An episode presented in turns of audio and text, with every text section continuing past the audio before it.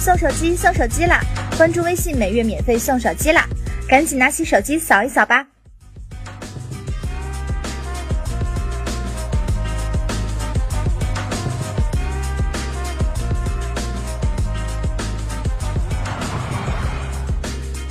欢迎收看四月十四日科技早班车。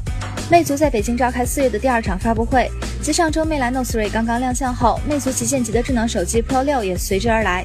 有人还记得一个月以前网上疯传的那张所谓 iPhone 七背后天线条弯了的照片吗？那其实就是今天的主角魅族 Pro 六。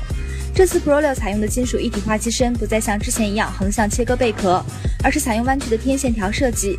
魅族 Pro 六的三十二或六十四 G 定价分别为两千四百九十九元和两千七百九十九元，要比 Pro 五定价便宜了三百元。四月二十三日正式发售。日前，一加官方已经放出宣传海报，表示一加手机游戏旗舰即将震撼来袭，并在最新公布的无线电发射型号核准名单中，尚未发布的新机 OnePlus A 三零零也已经亮相，或许意味着传说中的一加三手机将在近期正式推出。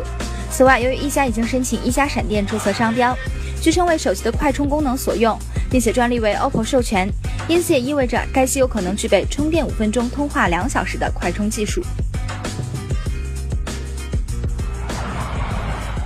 华为年度分析师会议日前召开，相关的年度目标和战略也已经定了下来。华为2016年年度出货量目标为1.4亿台，相比2015年公布的一.点零八亿出货量，增量高达三千二百万台，增幅接近百分之三十。此外一点四亿台年度出货量当中，中高端产品线成功贡献高达百分之五十五的出货量。换句话说，华为今年一百九十九美元以上的设备出货量要达到七千七百万台。言外之意，华为终端业务除了要进入高速奔驰的阶段之外，也在尝试利用低端产品保证基本的市场份额。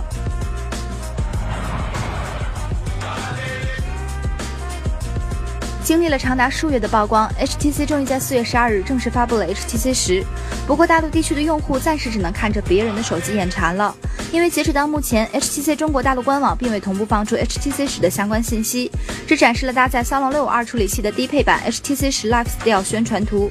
三 G 内存，六十四 G 版售价高达三千七百九十九元。摄像头的配置和国际版一样，不知道 HTC 此举是何意？